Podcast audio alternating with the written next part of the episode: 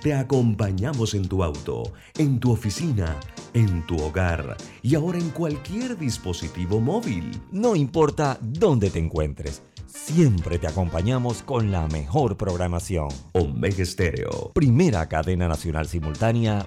24 horas en FM Estéreo.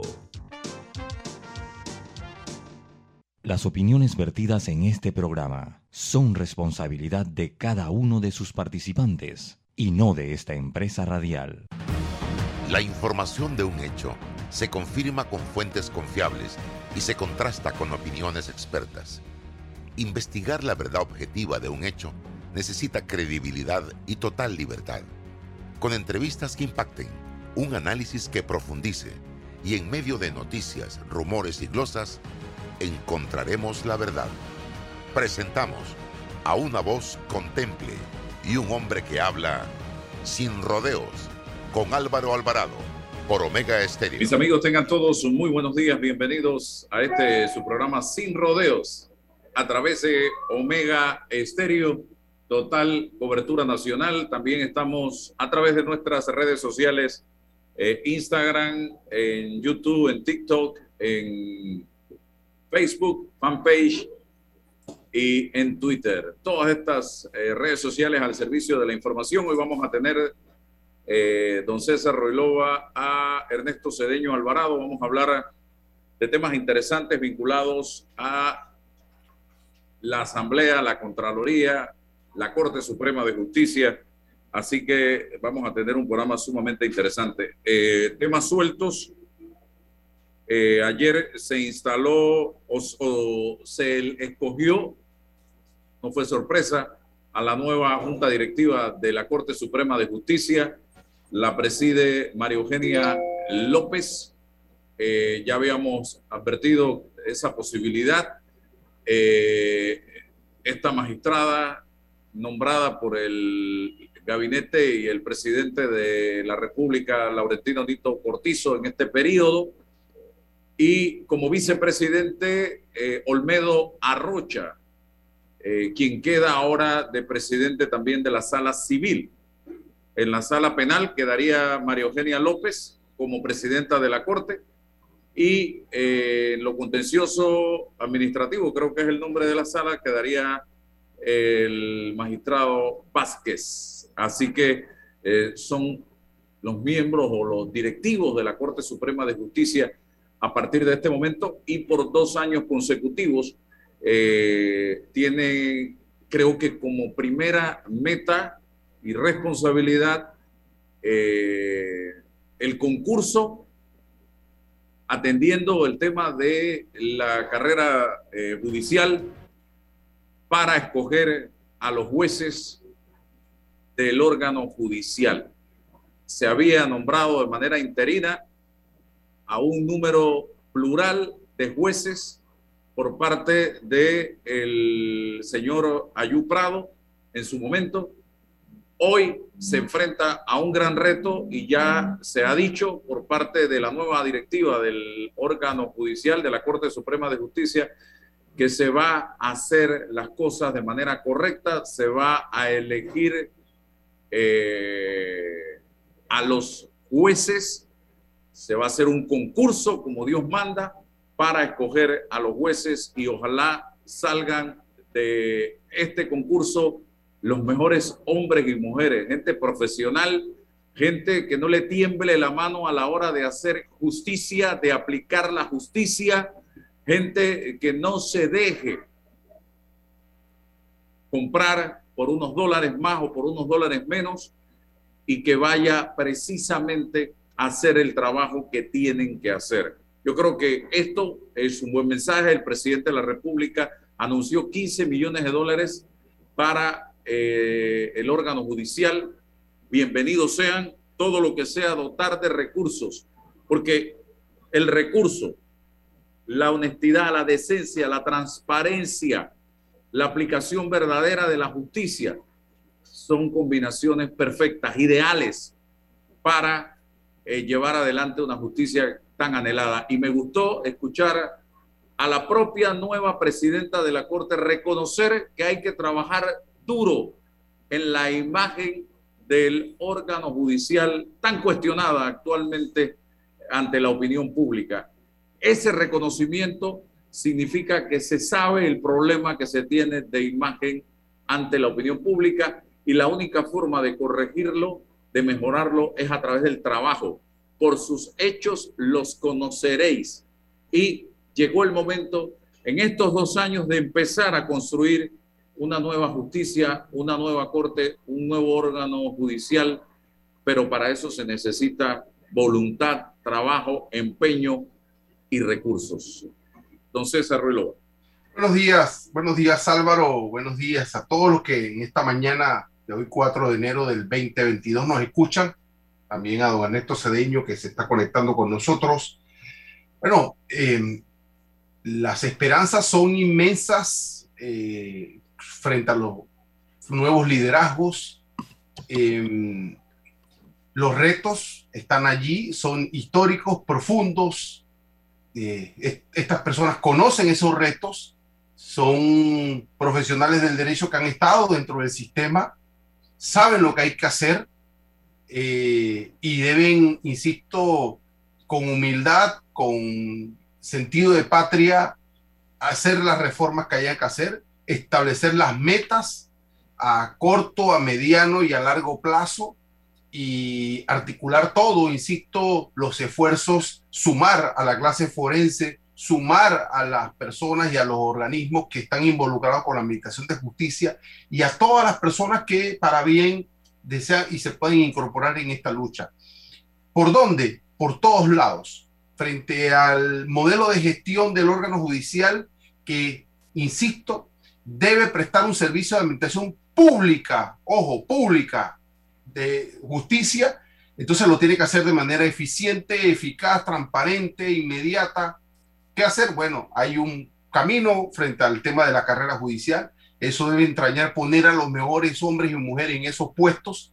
Tiene que haber una carrera judicial también ella misma eh, equilibrada, transparente, con los organismos para que se garantice que eso sea así. Eh, y la cúpula de la Corte Suprema de Justicia garantizar la independencia, los recursos, la infraestructura, la tecnología y que la población empiece a sentir una justicia que la entienda, que la conozca, que se sienta seguro y orgullosa de ella. Es un trabajo, insisto, titánico, que no es problema de uno, no es problema de tres, ni mucho menos es problema de nueve. Entonces, creo que este, esta, esta directiva debe, insisto, sumar, escuchar, preguntar, dialogar y tomar las decisiones que haya que tomar. Independencia, transparencia y eficiencia. Siglo XXI nos merecemos cuanto antes ese tipo de justicia humana. Hacer justicia de cara al país. Transparencia, usted mismo lo acaba de decir, y claridad meridiana, porque hemos tenido una justicia de espaldas al país. Lo que usted mismo ha dicho, aquí no se rinde informe ante la sociedad.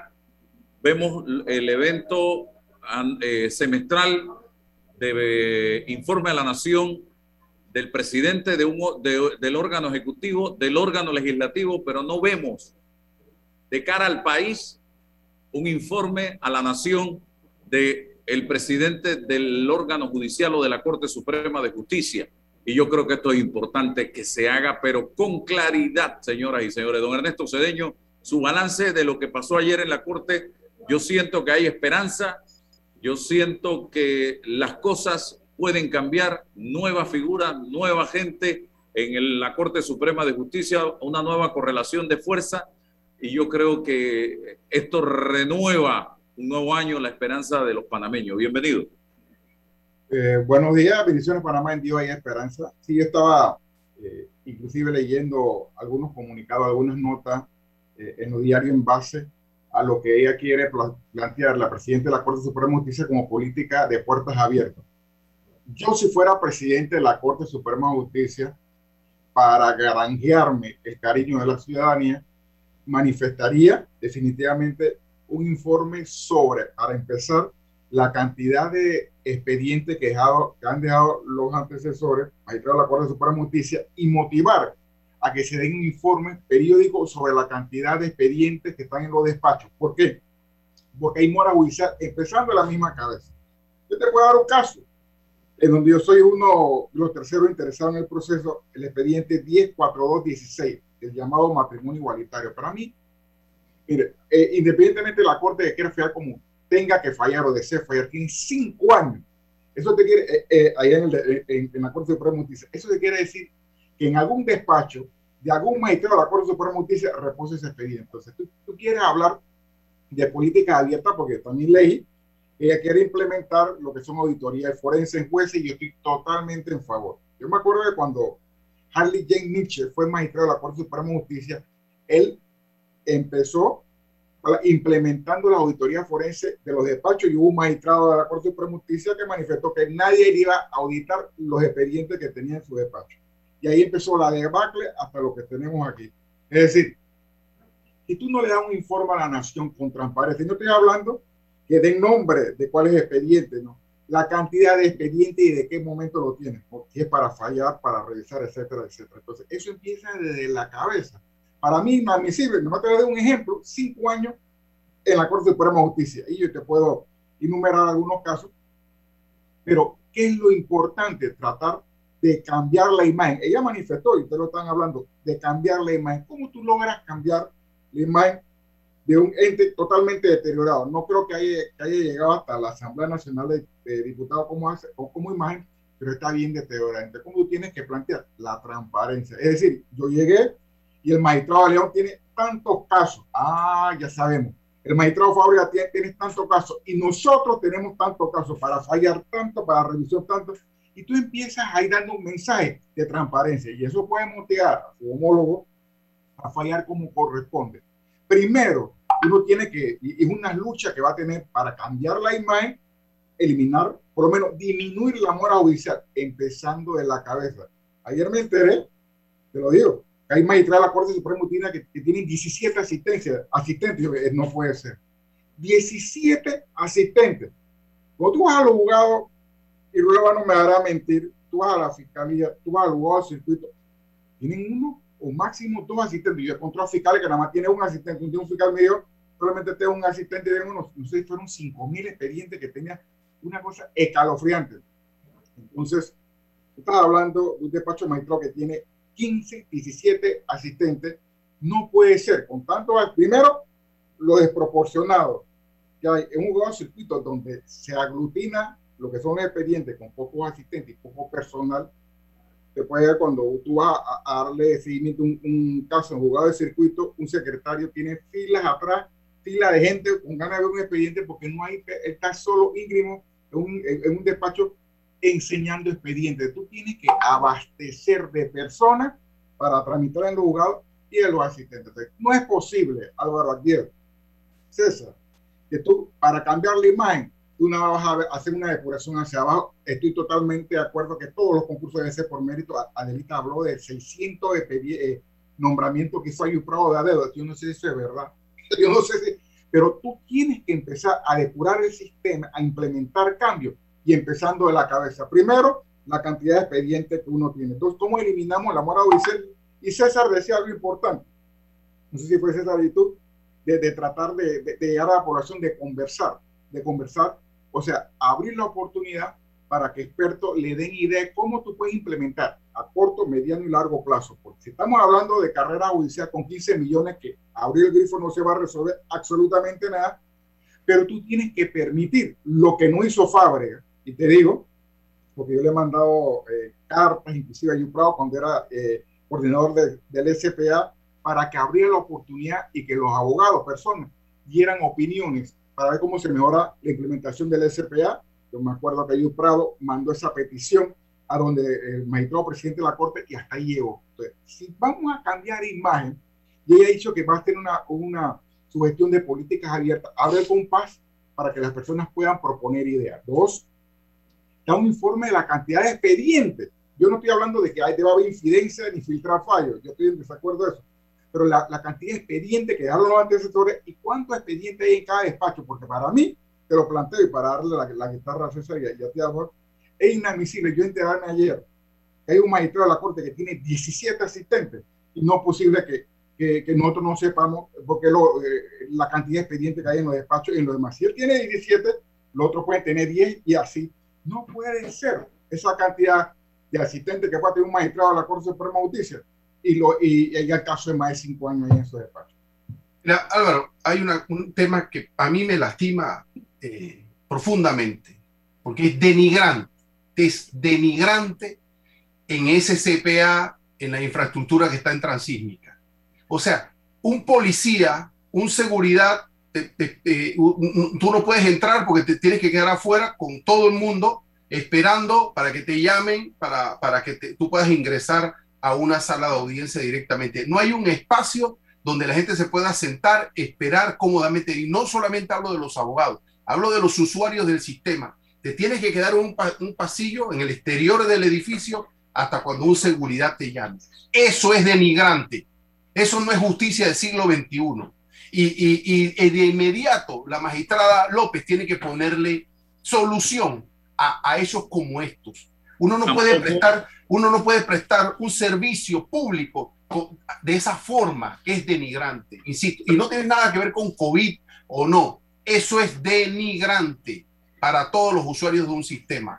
Entonces usted tiene que habilitar un espacio para los usuarios, para los abogados y para todas las personas que llegan ahí, para que esperen cómodamente dentro de las instalaciones, pero no fuera como si fueran unos animales, como si fueran unas cosas esperando un llamado. O sea, esto, estas son cosas sencillas, pero que lastiman. Álvaro, estamos en el siglo XXI. Y no César, puede... tampoco es justicia del siglo XXI que tú, abogado, o que tú, periodista, o que tú, cualquier panameño, quieras ir a hacer una diligencia a la Corte Suprema de Justicia o al propio sistema penal acusatorio en transísmica y no hay un estacionamiento, no hay dónde estacionarse. Y si te estacionas porque es una diligencia eh, de apuro que tienes que hacer en un lugar donde un miembro de la Policía Nacional considera que estás violando las reglas de tránsito, te boletean. Entonces yo creo que eso también hay que revisarlo porque hay que ir ajustando algunos temas. Tú vas a, a, después de las 9 de la mañana a Transímica, el SPA, y no consigues un parking. No hay. Si vas a la corte, tienes que ir a las 5 de la mañana a estacionarte porque ya después de las 7 no consigues un parking.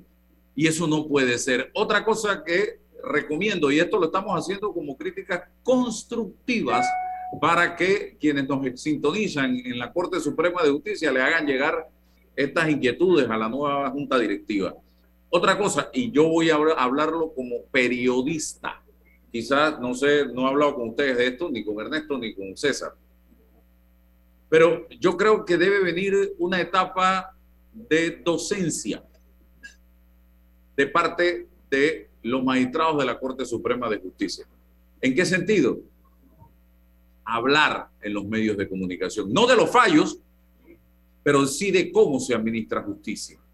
Nosotros no vemos en los noticieros, en los programas como este, en los periódicos, a los magistrados de la Corte Suprema de Justicia explicándole al país cómo se administra justicia en Panamá, la importancia de la justicia, las carencias que tiene la justicia panameña las necesidades que tiene la justicia, los planes de los magistrados, qué se está haciendo, no lo vemos, porque siempre se dice que los magistrados hablan por sus fallos, pero es que hay otros temas que van más allá de los fallos de los magistrados de la Corte Suprema de Justicia y que tienen que ver con la estructura misma, con el sistema de justicia mismo, con la organización. Es más de docencia lo que estoy planteando y yo creo que debemos ir en esa dirección porque la gente no entiende, el panameño de a pie no entiende, no ve como suya la Corte y el órgano judicial. La justicia más cercana que ve el panameño es la justicia del juez de paz. Entonces, creo yo y sugiero yo, yo no sé si ustedes están o no de acuerdo, en que debemos ir en esa dirección para que la gente empiece a entender un poco cómo se maneja el órgano judicial, porque de la Asamblea ahí hay mucha información, es más, se transmiten los debates de la Asamblea. Del Ejecutivo no se transmiten, pero siempre hay comunicados, se habla con los ministros, se habla con el presidente, en fin. Pero de la Corte, nada. Don Ernesto y luego César. Eh, bueno, yo soy de la, opinión precisamente y creo que en tu línea de pensamiento va el magistrado Olmedo Arrocha. Yo he visto a Olmedo Arrocha y yo estoy totalmente de acuerdo con aquello de que el juez habla por su fallo, pero eso no quiere decir que tú no vas a aclarar los conceptos al país. Creo que Olmedo Arrocha, el magistrado como que más considera un proceso de rendición de cuentas de la ciudadanía. Yo lo he escuchado, he visto que habla en los medios, es periodista, y esa es la imagen, el talante que para mí, en pleno siglo XXI, debiera transitar un magistrado de la Corte Suprema de Justicia, no adelantar fallos, pero sí es bueno que tú le expliques al país las cosas que están sucediendo, los problemas y hacia dónde vamos. Yo creo que la presidenta de la, eh, de la Corte debe dar el ejemplo y no tratarse, porque a veces los magistrados, cuando son eh, por lo menos abogados, entran, muchos, la, la, mayoría, la mayoría ha sido abogados litigantes, muy poco vienen del sistema, la presidenta de la Corte vino del sistema, Augusto Zamorano vino del sistema, pero muy poco en la titularidad vienen de un sistema de justicia como, como funcionarios. La mayoría vienen como abogados litigantes y no se acuerdan al acceder al cargo las peripecias de un litigante, de un abogado, y empiezan a mi juicio a ver por encima del hombro a la ciudadanía. Entonces yo creo que es importante que empiecen la rendición de cuentas. A veces las cosas son pequeñas. Mira, tú tocaste un, un punto, Álvaro. Eh, yo pienso que hay cosas pequeñas que se pueden hacer para tratar de cambiar la imagen y de agilizar el sistema de justicia. Tú hablaste de estacionamiento. Yo te puedo hablar que qué puede hacer sin tener que eh, eh, invertir grandes sumas. Estamos hablando, tú hablaste de que no hay parking. Bueno, yo te estoy diciendo también, como tú vas a litigar en Plaza eso, para mí no es admisible que si tú no tienes dinero, no puedes estacionar y no puedes litigar. Hay cosas pequeñas, inclusive, canje, bono, eh, digo, tiquetes, sellos que hay en unos lugares que de alguna u otra manera, sello de estacionamiento que debe tener en cosas pequeñas la administración de justicia para que, para rendirle cuenta al país. Es decir, lo que tú estás hablando, yo generalmente cuando voy a, la Corte Suprema de Justicia, yo voy con mi esposa que me lleva. Ayer me la refue, me demoré y encontré un hueco, Corte Suprema y jugado, porque a veces no hay ni estacionamiento. Y la mayoría son ocupados por los mismos funcionarios. Esa es la realidad de este país. Y cuando yo un día fui magistrado a la Corte, le dije, permíteme como abogado estacionarme en el Tribunal Marítimo, que eso estaba vacío. Me dijo, no, porque es el Tribunal Marítimo. Es una cosa increíble. son cosas pequeñas que tú puedes cambiar. ¿Y cómo se aclara? Con la rendición de cuentas, con la claridad, hablando con el ciudadano, hablando como magistrado. Bueno, yo voy a hacer un cambio, voy a explicarle cómo está funcionando para que el ciudadano te ayude. Yo me acuerdo un día, yo este, eh, acompañé al, colegio de abogados porque trataba de, de, apoyar el sistema de justicia por el asunto presupuestario. sé, fuimos a unos lugares y yo estaba ahí porque creía en eso. Pero un magistrado tiene que empezar a hablar con la ciudadanía para que uno comprenda que hay que apoyarlo. A veces el apoyo no es necesario para que el Ejecutivo abra el grifo. es importante, a mi juicio, eh, abonando lo que tú estás planteando, que el magistrado se acerque a la comunidad, aclara el concepto, habla. A veces sale una sentencia y nadie le explica y uno piensa que hay corrupción. Entonces solamente escuchamos una parte del abogado diciendo que ellos ganaron porque la defendieron y aportaron las pruebas la que perdió dice, no, yo aporté la prueba, pero hay corrupción. Entonces el magistrado se queda callando. Yo creo que es un asunto de, de, explicación de fallo. Yo he encontrado magistrados que han explicado fallos. yo fallé así por eso, porque ya el fallo está eh, definido, está publicado. hay cosas que la ciudadanía, si no siente la claridad, cree que todos los jueces son corruptos y todos los magistrados. Porque está escuchando solamente una parte de la moneda y para eso es necesario que el juez operador judicial empiece a aclarar conceptos sin meterse en violación a la ética y a lo, y, a, lo que es la misma carrera judicial, lo que está establecido en la ley de. Es mi opinión.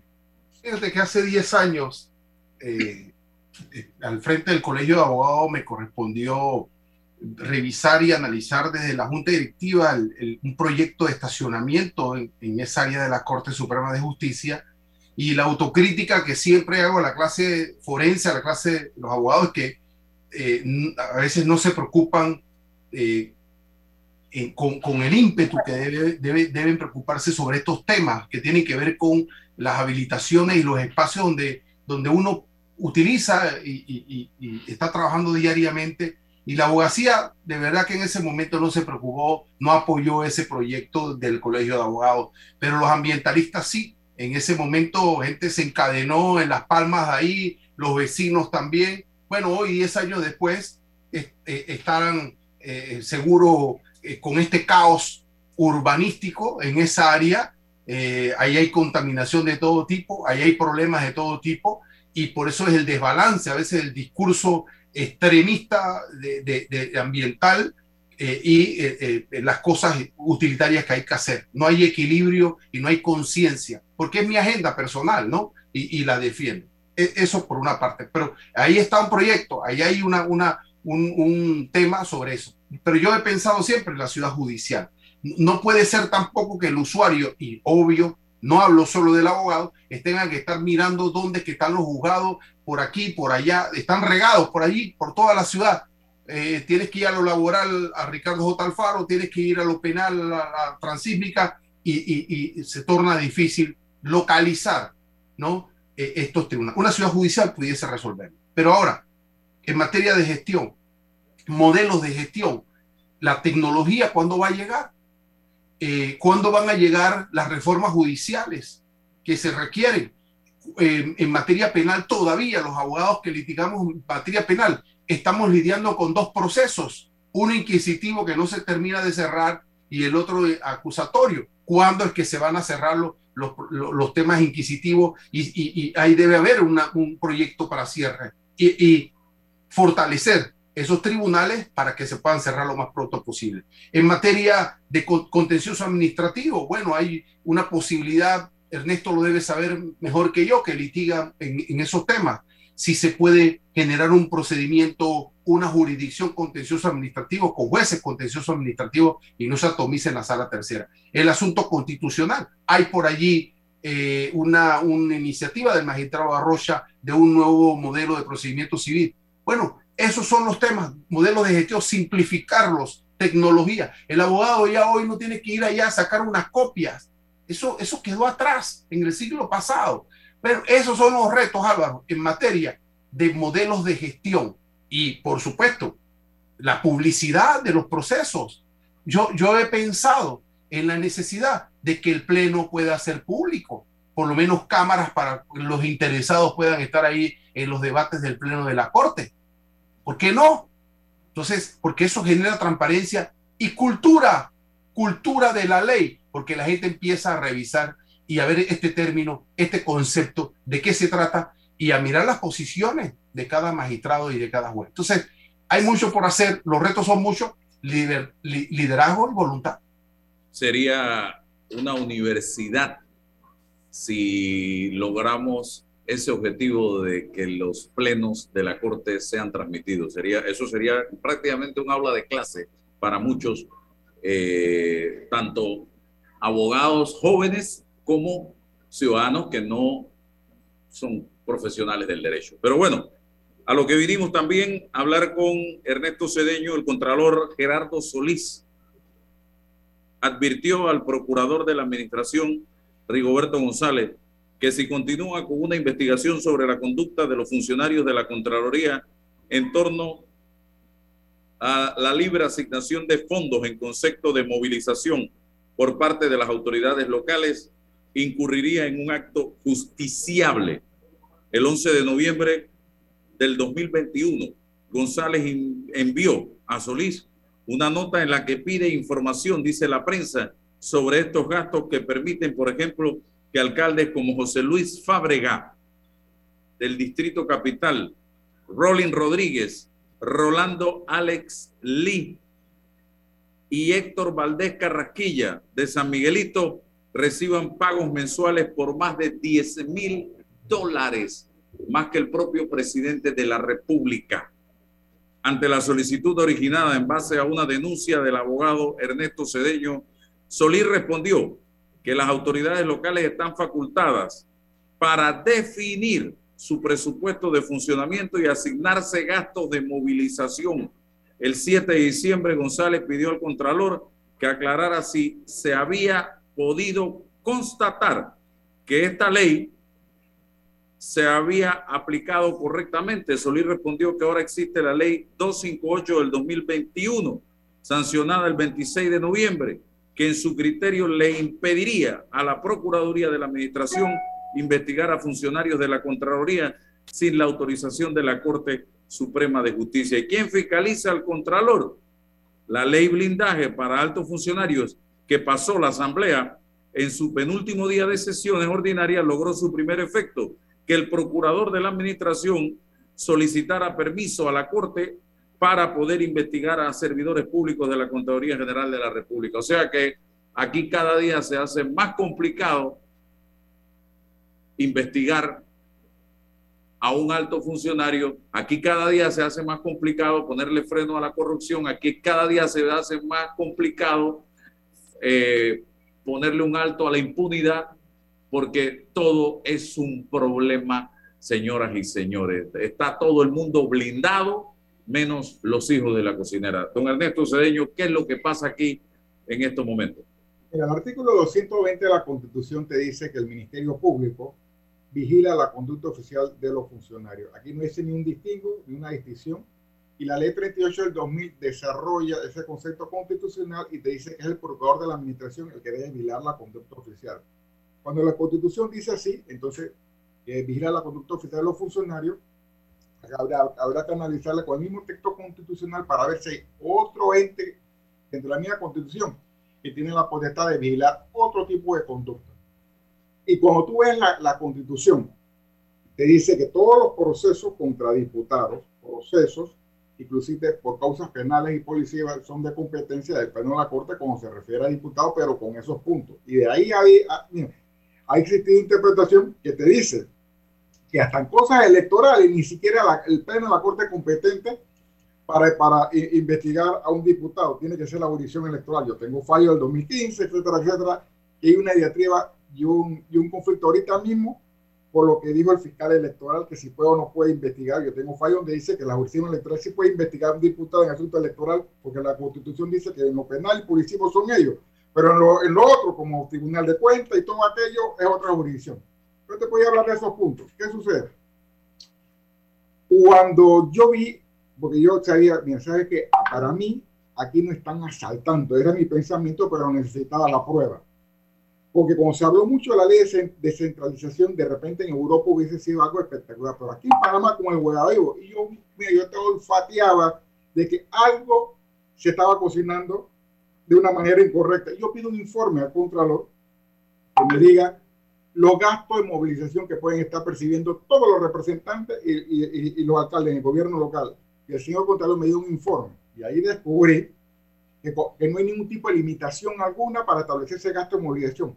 Porque el Contralor Humber, y te hablo con nombre propio, emitió una circular donde decía que él iba a aprobar gasto de movilización donde hubiese auto para movilizarse. es un gasto de movilización, la palabra te dice, como no hay auto, entonces tú puedes del, erario tener, adquirir, eh, contratar o de tu plata pagar para que te lleve un taxi, un Uber, etcétera, etcétera. Y Humber dijo, por escrito, yo no voy a avalar con mi firma ningún gasto de movilización, salvo que me acredite que en esa junta, etcétera, no haya vehículo yo le consulto a Gerardo Solís. Yo quiero que usted me diga si ese circular está vigente. Por ahí empezó todo. Yo quiero que usted me diga. Y él me dice, esa circular ya quedó insubsistente por la ley de descentralización. descentralización. Esa fue la primera respuesta. Yo estoy en desacuerdo.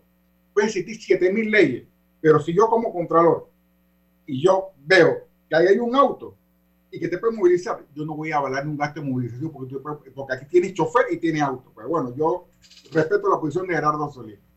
Luego le presento, dígame lo, que reciben estos señores eh, gobierno local. Y empezó eh, la fiesta vikinga. Todos los representantes corrimiento del alcalde, gasto movilización, movilización fijo, teniendo inclusive alguna junta de vehículos buenos disponibles, se pusieron 5 mil fijo, sin rendir cuenta no de 5 mil. Así lo mismo hizo Colón, La Chorrera, Arreján, San Miguelito 4.000, eh, porque vieron que el juega vivo campea por esa ley de centralización y como el Contralor dice que no ahorita, porque la ley de centralización le da potestad a los gobiernos locales aprobarse su presupuesto, imagínese usted se aprueba su presupuesto y se puede poner 5 mil, 10 mil, 25 mil gastos de movilización fijo. Y entonces yo le digo, señor procurador de la administración, investigue, eso no está bien. Aquí debe haber un control y a mi juicio el que tiene que controlar la Contraloría. No me digan a mí que porque una ley te permita a ti eh, autorizarte los gastos, tú te vas a poner el gasto que te da la gana de movilización si tú tienes vehículos asignados para que te muevan el chofer. Para mí eso puede ser una lesión al, al, y ahí empezó el asunto. ¿Qué implica gasto de movilización? Gasolina. claro, que te den gasolina, que te den dinero, vehículos para que tú te puedas movilizar en el ejercicio de tu cargo. Es decir, si tú vives en la capital y tú no tienes vehículo ni tienes chofer, tú te tienes que movilizar. Yo estoy de acuerdo porque tiene que ser tu dinero. Si tú te vas a movilizar para gestión oficial, misión oficial, yo estoy totalmente de acuerdo. Que te pague tu viático. Ah, pero tú tienes Álvaro y César, vehículo bastante, chofer.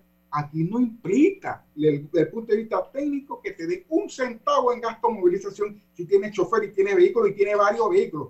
Y también le pedí el listado de los vehículos y me dieron un listado lista como 40 páginas de los vehículos que están en la Junta Municipal. Eso debe cubrirlo la misma institución, la alcaldía, no dártelo a ti en dinero. Así, o la Junta, ah, ah por supuesto, pero aquí yo descubrí que hay municipios, juntas comunales que tienen vehículos, tienen choferes y te ponen y te dan gasto de movilización para redondearte el salario. Es decir, además de tus 2.000 salarios fijos de representante de corregimiento, una manera de aumentarse el salario es ponerse gasto de movilización fijo, teniendo vehículo y teniendo chofer, adicional a las dietas y adicional a la licencia con sueldo que también está en la ley de centralización. En esa investigación el procurador le dice, oye, dime si esto le corresponde que, tú pagues gasto de movilización. O sea que esta gente que se, que se mete en 5 mil dólares en gasto de movilización, llenan el tanque con 167 dólares diarios. Imagínense usted, 167 dólares diarios le consume de gasolina supuestamente. Yo creo que esto tiene que auditarse y tiene que justificarse porque tú no puedes poner, porque a mí me da la gana una cifra de 5, mañana pongo de 10, pasado pongo de 20 mil dólares en, gastos de eh, movilización. y peor aún, porque eh, cuando te llevan a ti al consejo o cuando te llevan a hacer una misión oficial, tú no, no utilizas tu auto, ni utilizas Uber ni taxi. El auto de la Junta o el auto de la alcaldía con el chofer te lleva y te trae. Y entonces algunos lo puede hasta buscar a su casa. Entonces, ¿cómo tú me explicas a mí? Si tú tienes un vehículo que te lleva y te trae con gasolina, etcétera, de la Junta o del municipio, yo te estoy dando como pueblo de los impuestos, eso es descentralización, están viendo cómo le, le, aprietan el cuello las oposiciones liberales, viendo que uno empieza a denudar a su cliente en la factura, etcétera, etcétera, para agarrar esos impuestos y darle un buen billete a la Junta Comuna de la Alcaldía para que hagan lo que les da la gana, porque Contaduría no quiere auditar. Porque estamos viendo, a mi parecer, y lo he dicho en mis redes sociales en reiteradas ocasiones, a un contralor silencioso totalmente, mudo. No hemos visto con esa energía, con ese ímpetu que tenía antes de ser contralor a Gerardo Solís desde que asumió el cargo como contralor de la República. ¿Por qué? Es la gran interrogante que yo me hago. Yo vi a un Gerardo Solís combatir la corrupción, hacer denuncias en los medios todas las semanas, eh, denunciando Hoy yo no veo a ese Gerardo Solís. No sé dónde quedó ese Gerardo Solís. Y hoy lo veo más silencioso, no opina de nada, no dice nada, no nada. Es más, justifica muchas cosas. ¿Qué pasó con Gerardo Solís? Eh, que no sale hoy con esa misma energía que tenía antes. Bueno, mire, yo eh, tengo mi persona, habría que, yo que debe estar rendiendo un informe a Nación, la que he tenido oportunidad. Mañana dice que va a ir a la Asamblea a rendir un informe, pero ante los diputados que lo pusieron en el puesto. No, y a los diputados que le están dando un espaldarazo, porque esa norma, la ley Ábrego, pongo la ley Ábrego, porque él fue que sacó la redivisencia de una norma jurídica, a mi juicio, superada, que no se compadece ni lo que dice la Constitución, porque los funcionarios el, Pleno de la Corte no tiene competencia para, para tocar taxa administrativa a ningún funcionario, como ya de grosso modo le estaba tratando de hablar.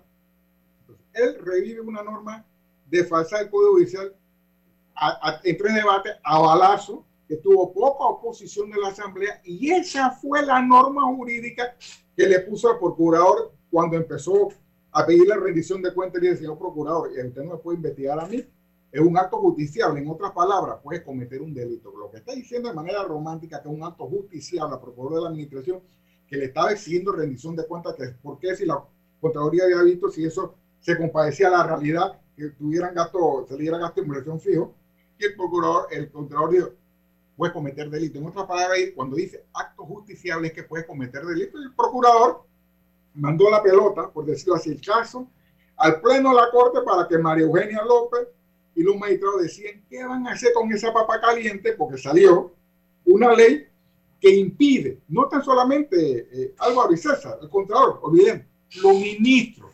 Recuerde que yo también presenté denuncia y, y, y, el, señor eh, procurador le exigió rendición de cuentas sobre el manejo de la vacunación clandestina, vacunación, etcétera, etcétera. Cualquier ministro, ahorita mismo, si tú denuncias al procurador de la administración que vigile la conducta oficial de esos ministros, ministro te puede decir, espérate, ya salió lo que yo le llamo la ley Ábrego, y así como el contralor se opuso, tú no me puedes, procuraduría ni ANTAI, exigir rendición de cuentas o preguntarme nada, porque la competencia, según la ley Ábrego, es del Pleno de la Corte Suprema de Justicia que no tiene tiempo para muchas cosas, ni le imprime velocidad para muchas cosas, va a empezar a investigar administrativamente. O sea, ser una competencia para mí el Pleno de la Corte a eh, ministro, contralor, por una, una exigencia de rendición de cuentas. No estoy hablando de delito, yo estoy hablando de, de, asuntos administrativos. Bueno, esa ley Abrego es lo que impulsó y entonces estamos con la debacle con la falta de rendición de cuentas, producto de una ley que yo no encontré oposición de ningún diputado ni independiente. Si un independiente o alguien que se opuso a la ley Abrego, sáquenme ignorancia y dígame, este diputado se opuso, se opuso, porque yo en ese, yo vi que eso fue a su primero, segundo, tercer debate en el ocaso de la legislatura y rauda de manera veloz. El presidente le dio la sanción correspondiente y ya tenemos los efectos de la llamada ley para impedir una investigación administrativa que puede dar pie para saber si el caso se lleva al Ministerio Público, como fue el, el, el, asunto de la regaladera de dinero de los diputados, que yo presenté una denuncia administrativa al procurador que están regalando plata del pueblo con eh, eh proselitismo político del procurador de la administración dice, mira, esto puede ser delito, voy a mandar al Ministerio Público y al fiscal general electoral que ya vimos cuál es el discurso que dio. Es decir, estamos hablando de administración, asuntos administrativos no penales, pero ahora no se puede hacer nada, el procurador no puede rendir, exigir rendición de cuentas, ni siquiera la ANTAI, que sabemos que le puso una multa a una diputado, y ahora con esta ley Ábrego, ANTAI tampoco va a hacer nada. Entonces, esa opacidad, y lo peor, yo demandé la inconstitucionalidad de la ley por lo que le estoy hablando y el magistrado sustanciador Sedalice puso un proyecto de circular. Si puso un proyecto de circular, no quiere admitir mi demanda, porque él, la demanda de inconstitucionalidad, la admite un solo magistrado. Y, se la manda por turno para que opine el procurador de la administración, o general no. Él puso un proyecto circular y como yo soy procesalista, cuando un magistrado pone y, conozco el código, no me lo conozco, por un proyecto circular es porque ese señor magistrado no quiere admitir. Ojalá que los otros magistrados objeten ese proyecto que no sé qué dice, pero entiendo que no lo quiera admitir porque si no, porque la ley dice que para rechazar un asunto inconstitucional, los nueve tienen que aceptarlo para admitir si un amparo o, una lo hace solo el magistrado sustanciador. Es decir, perfecto, una, un, un, proyecto a, a, lectura es porque no lo quiere admitir. Que, le, que, que digan, que objeten eh, esa inadmisión, porque nosotros necesitamos que el pleno de la Corte se pronuncie de que eso es inconstitucional. Porque el pleno de la Corte no tiene, si usted ve el 200 de la Constitución, de ningún artículo que te diga que por asuntos administrativos de ministro, etcétera, el pleno es el competente para investigarlo. Pero bueno, ahora no lo quieren admitir. Yo espero y apelo con las dos nuevas magistradas, con la magistrada de la Corte y demás, que, que lleven eso a feliz término para eh, eh, César, eh, eh, le aclaro a Ernesto que hubo cuatro votos en contra a esa ley en su momento cuando fue aprobada el 29 de octubre del 21. ¿Quiénes fueron los que se opusieron? interpreto aquí que uno fue Juan Diego Vázquez, los otros tres no sé quiénes fueron, y 39 votos a favor, que eran los 43 diputados que estaban presentes de 71 el día que se votó esa ley en la Asamblea. Entonces, yo pido disculpas, ya Álvaro aquí me lo aclaró, hubo cuatro, entiende que uno es Juan Diego Vázquez y tres más, ojalá lo diga al país, pero 39 se alinearon a una norma jurídica que para mí se sabía de que se estaba discutiendo, César y, Álvaro, que era para blindar asuntos administrativos. Eso fue hasta la noticia. Oiga, todo un blindaje porque sabía que el procurador estaba exigiendo la edición de cuentas y Antaya estaba sancionando funcionarios. Entonces, eso fue lo que pasó. Los cuatro, corrijo, no todos los diputados avalaron. Álvaro me sacó de mi, error. Fueron cuatro que se opusieron, uno Juan Diego y los otros no sabemos. Pero eso es lo que tenemos en la Asamblea. Y ahí es donde el señor Contralor mañana va a rendir cuenta. Ojalá permita, aunque sea la pregunta a los diputados, que le pregunten algo, pues. Oiga, pregúntenle algo, no es que lanza la lírica y se va. Oiga, por favor, si le va a un, un rendición de cuenta, a mi juicio, los diputados, esos cuatro y otros más, deben tener la potestad de hacerle preguntas, porque si es un informe de rendición de cuentas, los diputados deben tener la potestad de, de decirle aclaración al señor Contralor en base al informe que dé. Es lo que yo pienso la, política ya hizo su trabajo, galvanizar los espacios donde, donde se optimiza la corrupción, donde se despilfarra la cosa pública. Ya la política, como siempre, históricamente ha hecho su, trabajo. Ahora pienso que los caminos eh, eh, se fijan hacia el Poder Judicial y creo que eh, existiese una excelente oportunidad del Pleno de en la interpretación de esa normativa o ley Ábrego, entonces no admitir, no admitir la competencia que le ha propuesto el contralor o el debate que le ha propuesto el procurador de la administración. Sencillamente no admitirla en una interpretación eh, que va a expandir eh, la normativa constitucional. Entonces creo que si la Corte no admite ese tipo de competencias a nivel administrativa, queda salvado o puede quedar salvado la pues lógica. Es está hablando algo interesante, inclusive hasta la demanda queda sin fundamento. así es. Porque puede decir, ¿sabe qué? Así Nosotros es. emitimos esto por esto y se acabó. Así es. Así es. Eso puede ser una buena salida y María Eugenia López. Bueno, anótamela y, y, anótamela y el derecho de autor nada más, que es lo único que voy a pedir. Esa es buena, es, ese es bueno. Excelente. Bien. Entonces, por ahí, por ahí pienso que es el, tema. Pero fíjate que en lo político, porque ya yo estoy eh, analizando desde la óptica política, que nosotros hemos pensado la, posibilidad de la descentralización como un camino en la administración pública que nos puede ayudar y a resolver esta, esta histórica atomización del poder desde el centro, desde la ciudad, y darle a los municipios, darle a las autoridades locales esas competencias para que el poder pueda horizontalmente fluir y la gente tener más oportunidades. En eso creo que hay un proyecto, creemos conceptualmente en esto, pero no una descentralización corrupta, no una descentralización personalista, que lo que va a procurar es precisamente que los actores coyunturales de esa descentralización, alcaldes y representantes, utilicen estos espacios para eh, mirar cómo pueden incrementarse eh, su, patrimonio. Y mira que no hemos hablado de las licencias con sueldo, porque se supone que eso iba a ser derogado o había una iniciativa para derogar semejantes abruptos. O sea, si tú le sumas a estos gastos de movilización los alcaldes y representantes que gozan hoy de un salario sin trabajar, más el que tienen, es escandaloso. Usted no pudiese avalar un proceso de centralización político bajo estos supuestos. Amén del retraso de algunas, de, algunas autoridades locales sin tecnología, cerrados, eh, eminentemente de una estructura política férrea que domina. Entonces, eh, eh, ni siquiera hablemos de eso, pero ¿hacia dónde vamos entonces en materia política? ¿Cuál es el sentido entonces de una ley de descentralización del 2015? ¿Cuál, ¿Cuál, ha sido el sentido? Para estar seis años después lidiando esto, mirando que, que, que no, no, se lo lleven en gasolina o en movilización, porque parece que los, los personalismos están por encima de la institucionalidad. Y en el discurso del señor presidente de la República, calles, carreteras, carreteras y calles, y cero institucionalidad. Entonces, lo que hacen es precisamente estructurar estas leyes desde el Parlamento. Entonces, el supercampeón de la fiscalización en los gobiernos pasados, el señor Solís, hoy guarda silencio. Entonces, ¿de, qué se trata todo esto? Pero sin instituciones dependemos del vaivén de los hombres, de la psicología de los hombres y de la retórica de los hombres. Creo que es momento, insisto, de una refundación institucional del país. Así no podemos seguir. Pero la solución está ahí, don Ernesto Cedeño, que el Pleno no admita esa competencia.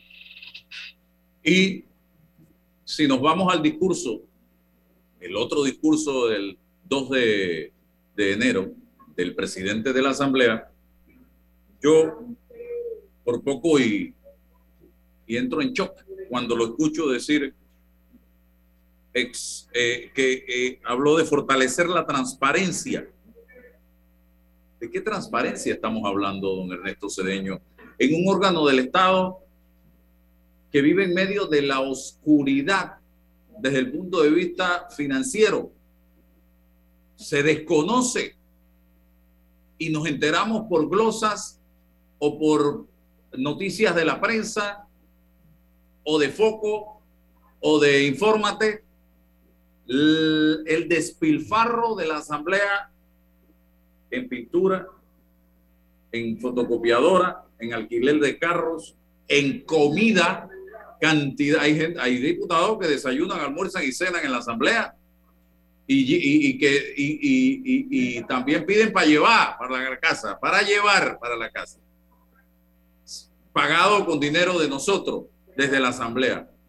La cantidad de botellas, garrafones, galones que hay en esa Asamblea Nacional de Diputados y el presidente hablando de la transparencia. ¿De qué transparencia estamos hablando cuando acabamos, señores, de ver, don Ernesto, este diciembre y parte de noviembre a cantidad de diputados repartiendo bolsas de comida y jamón?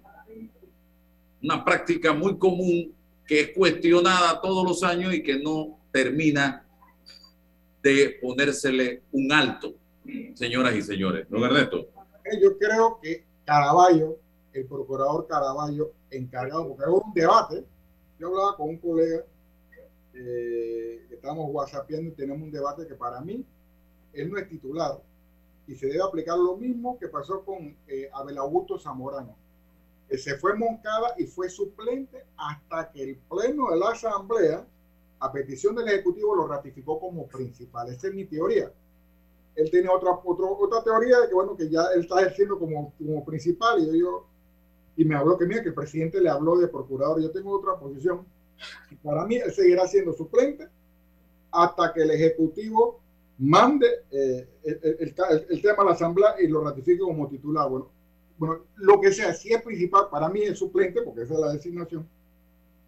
Pero él tiene, eh, el, él tiene eh, el paquete que le mandó la denuncia el procurador de la administración, precisamente en la regaladera que tienen los diputados, él hizo, a, partir de mi denuncia, hiciera la investigación, el procurador de la administración mandó tanto el fiscal electoral, que ya escuchamos el discurso del fiscal general electoral, que mandó una circular, y tú sabes que aquí la gente se ríe esa circular, tú me perdonarás, pero tú me puedes meter, después a 25 circulares que maneja bien, y yo me río si no hay certeza del castigo.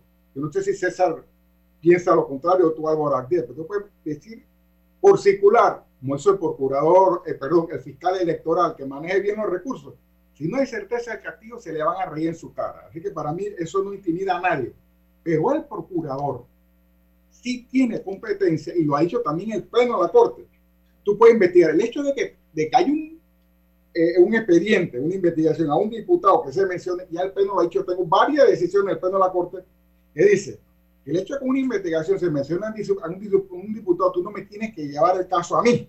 No, tú tienes que investigar. Si surgen elementos de convicción contra ese diputado, entonces hace la ruptura procesal y me manda el caso. Tengo varias jurisprudencias pero la Corte Suprema dice, Caraballo, el procurador, hoy que está mudo, silente en este tema, debería informarnos como transparentemente qué es lo que ha hecho con la petición que le mandó el procurador de la, de la administración para que investigara sobre el supuesto uso de fondos públicos para una dispensa gratuita que promueve a funcionarios electos, diputados, porque al parecer empezaron a regalar, pero no fueron Santo Cloa, regalar con fondos públicos, y eso no es correcto.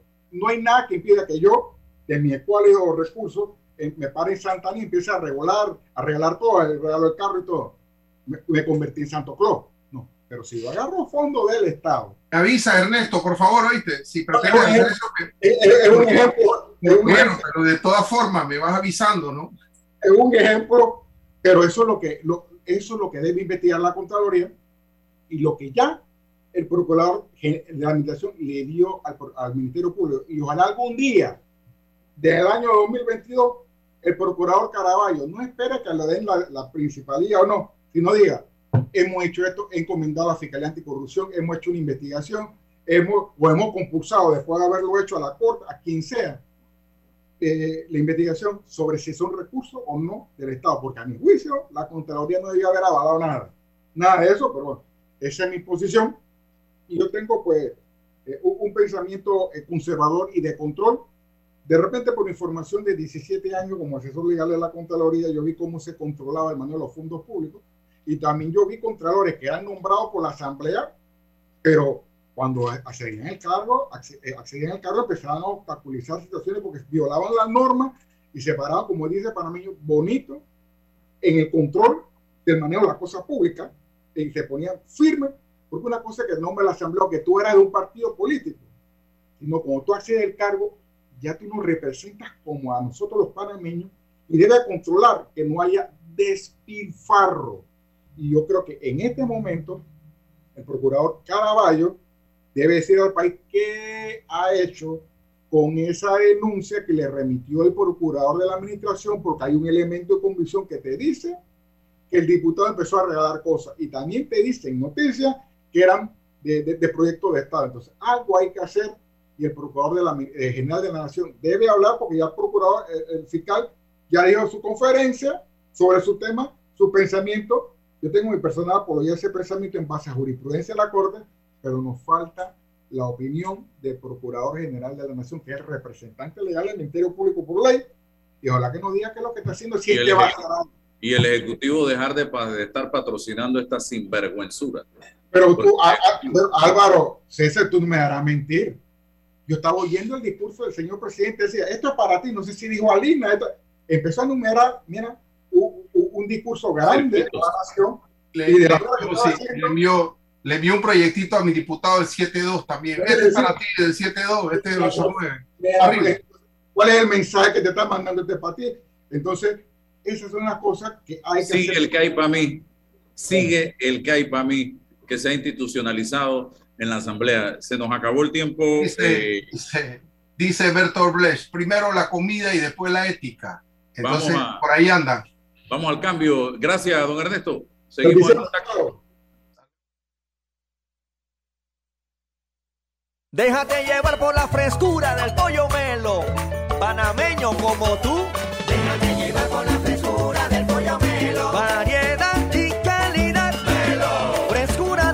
Estándares la calidad es una promesa para llevarte el pollo melo siempre fresco hasta tu mesa. Déjate llevar con la frescura del pollo melo. Por su sabor y calidad lo prefiero. Déjate llevar con la frescura del melo.